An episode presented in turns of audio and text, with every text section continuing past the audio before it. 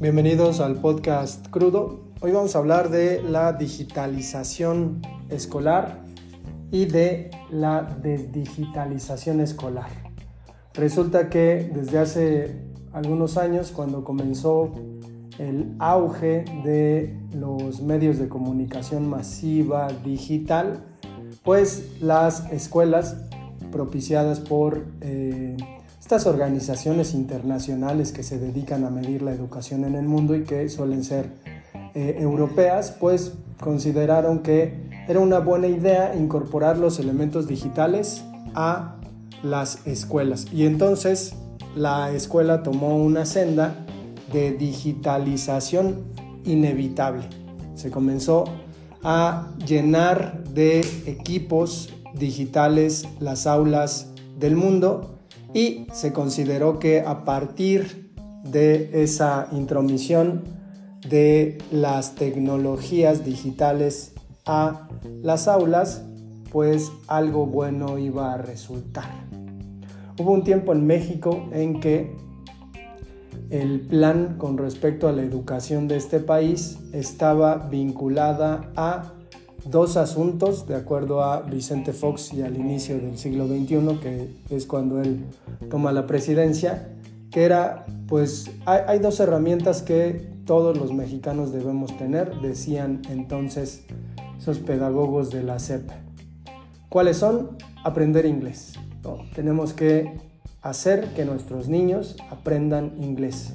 Digo, no sé cómo esté hoy en día el porcentaje de gente que sabe inglés en nuestro país eh, a consecuencia de, esa intromisión de esta lengua a los programas de estudio eh, de educación básica del país, pero pues habrá que, considerar. Y dudo, dudo que el porcentaje haya subido muchísimo, ya hicimos un episodio acerca de los extraños eh, impedimentos que hay con respecto a aprender inglés eh, a partir de cómo se, se, enseña en América Latina. Pero bueno, y lo otro era equipar las aulas de todo el país, de las zonas más alejadas eh, y rurales y montañosas y serranas, con equipos como proyectores, como computadoras, como pantallas para que la educación digital comenzase desde las edades más tempranas. Bueno, ¿qué, tenemos en general con respecto a estas cuestiones? Pues que resultó un pinche fracaso, que resultó un asunto de que en realidad los equipos se terminaron pudriendo, mucho de lo que se compró, pues obviamente se lo agenciaron quienes en teoría eh, tenían que equipar las aulas, mucho de eso también fue, fue robado, muchas escuelas por ejemplo, en la pandemia fueron saqueadas literalmente.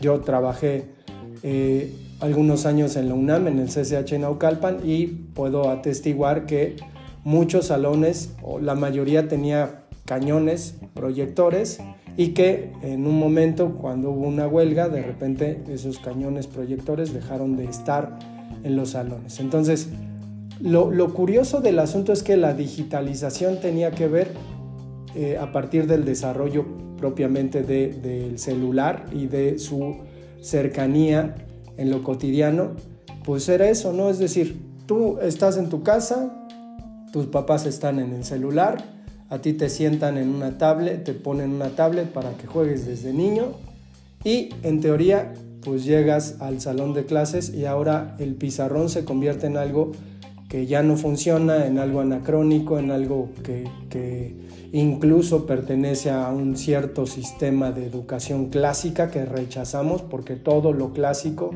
es malo, todo lo tradicional es malo porque todas las generaciones del pasado estaban mal.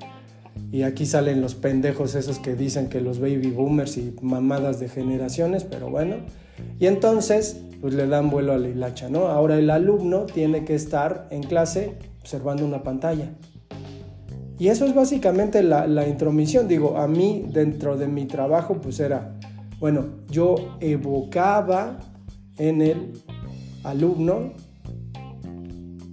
usando las palabras, evocaba su imaginación, ¿no? un poquito como uno terminó estudiando.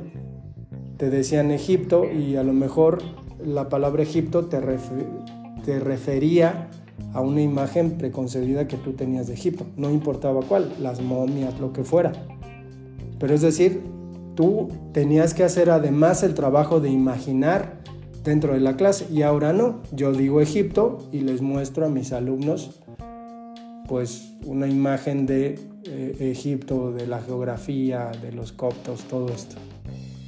Entonces, ¿qué es lo que va pasando? Pues básicamente la digitalización hace y además con la dinámica de estas eh, redes sociales en donde eh, es muy dinámico el asunto y pasas de un lado a otro, pasas, pasas, pasas, pasas, pasas información y vas pasando, pues el, alumno comienza a aburrirse, ¿no? Además, lo peor de todo es que el alumno siempre terminará considerando que como, como, hay una necesidad de, y una exigencia de atención, pues considerará que, que, eso no capta su atención, ¿no?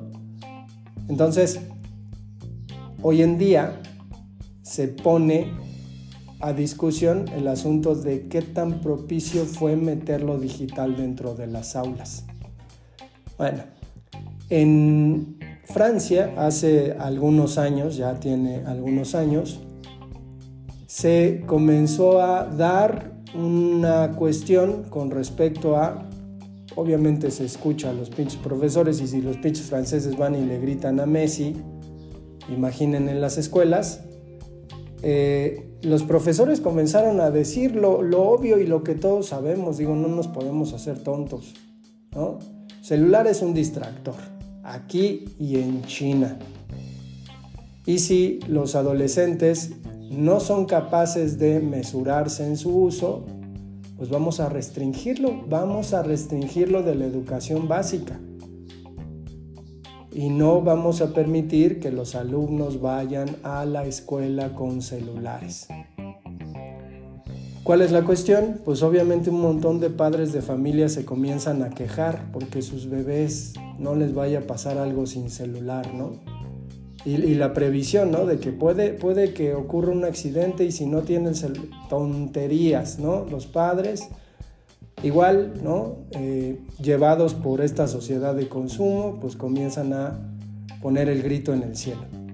Y entonces los franceses se amachinan y dicen no, prohíben el celular.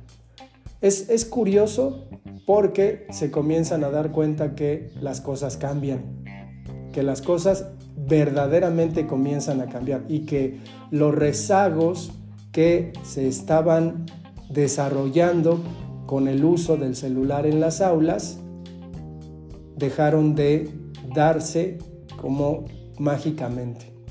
Con una sola acción radical, verdaderamente de fondo y no pendejadas, así.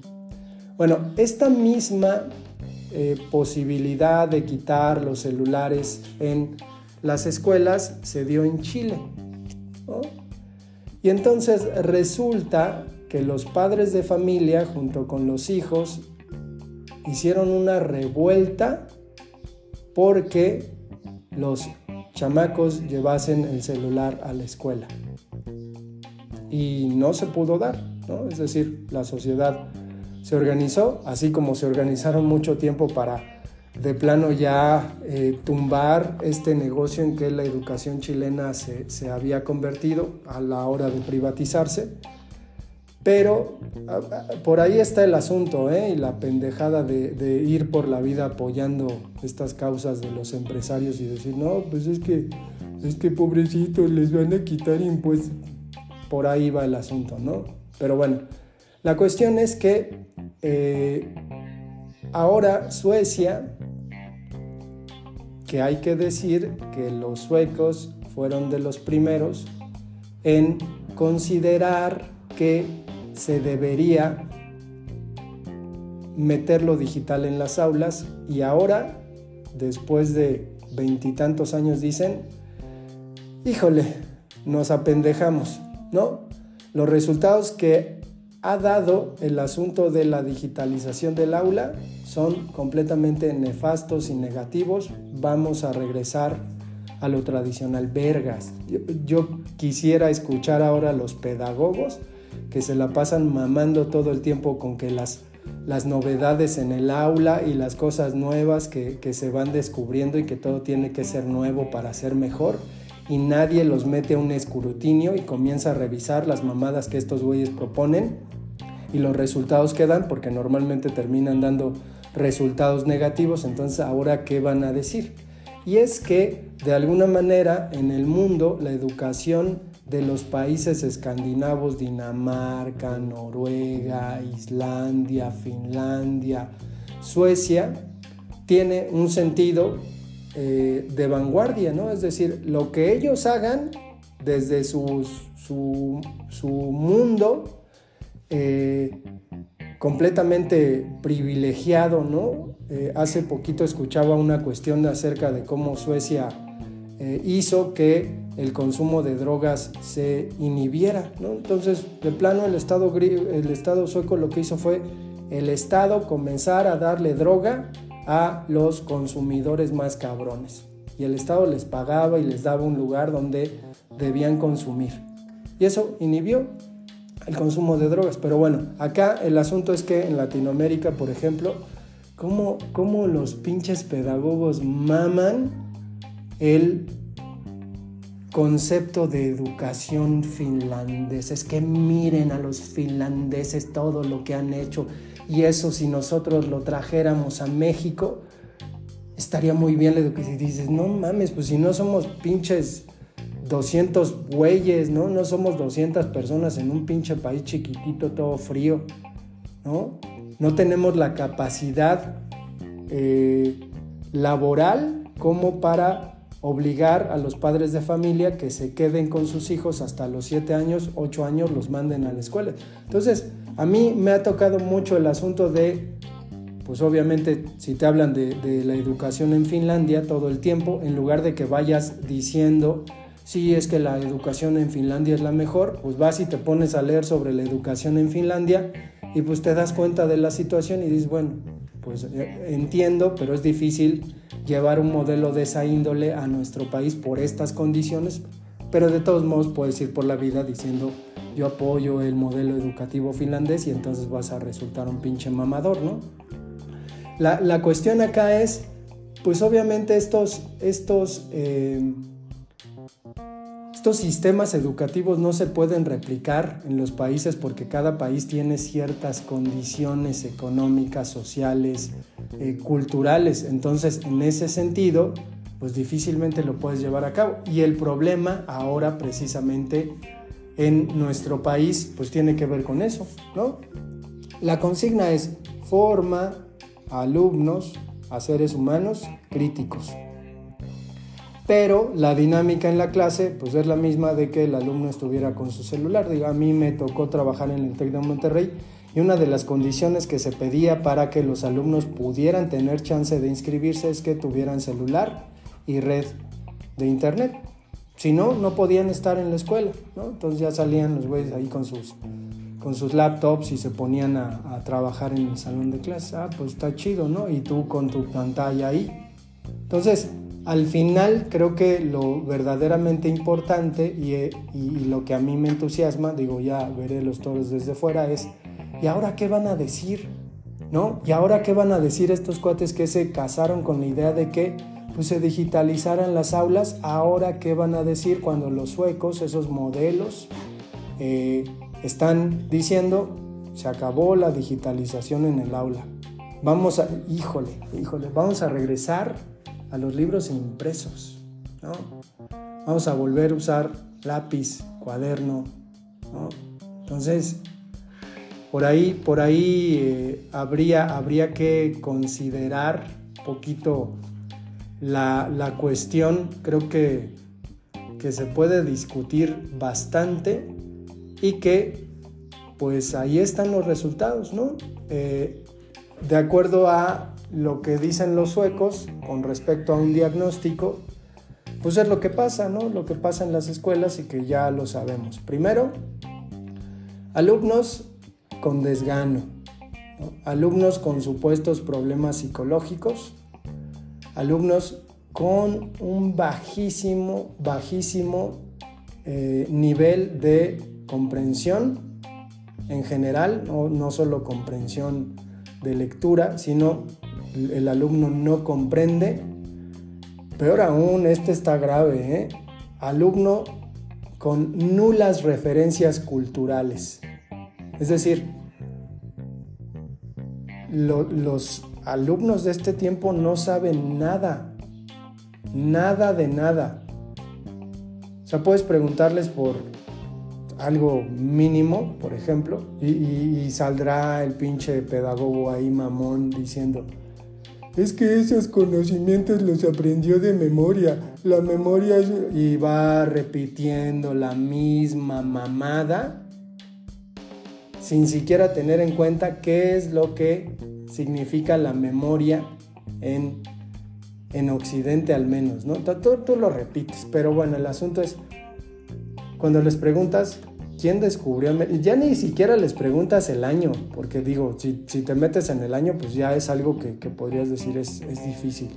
Si les preguntas el año, es complicadísimo. ¿Quién encontró América? ¿Quién descubrió América? Ya saldrán alguien, no se descubrió América. Bueno, no saben, no, no saben. Entonces, si, si estás delante de alumnos que estuvieron durante casi toda su vida delante de una pantalla en el aula y resulta que no aprendieron, pues ahora, ¿qué haces? Y lo peor de todo es cómo los pedagogos se siguen quedando impunes y cómo son de contradictorios y caras duras como para decir, no, es que este, lo de ahora es quitar la digitalización en las aulas, ¿eh? Hay que quitar los cañones, hay que quitar las pantallas para motivar la imaginación de los niños. Cuando hace algunos años te decían, hay que innovar en el salón de clases, las aulas se deben digitalizar, ¿sí? La consistencia de estos discursos es enclenque a extremo.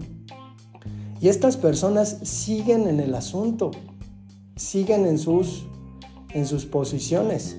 Digo, yo definitivamente me salgo, pero la lógica de las escuelas es tener a estos chamanes de la educación, charlatanes de la educación, que van ahí, ¿no? Y siguen ganando su dinerito, ¿no? Y siguen promoviendo, obviamente, negocios con IBM, porque IBM les vendía a las escuelas computadoras y bueno, si puedes hacer un negocio con Apple, ¿no? Y que, que, te venda para cada uno de los alumnos una, una tablet, ¿no? Aunque en 10 años esa tablet sea obsoleta y ya no sirva, bueno, pues estás en el asunto, ¿no? Entonces, Híjole, creo que, creo que el, sistema educativo debería ir considerando seriamente, pues dar pasos más, eh, más firmes en cuanto a sus decisiones, ¿no? No,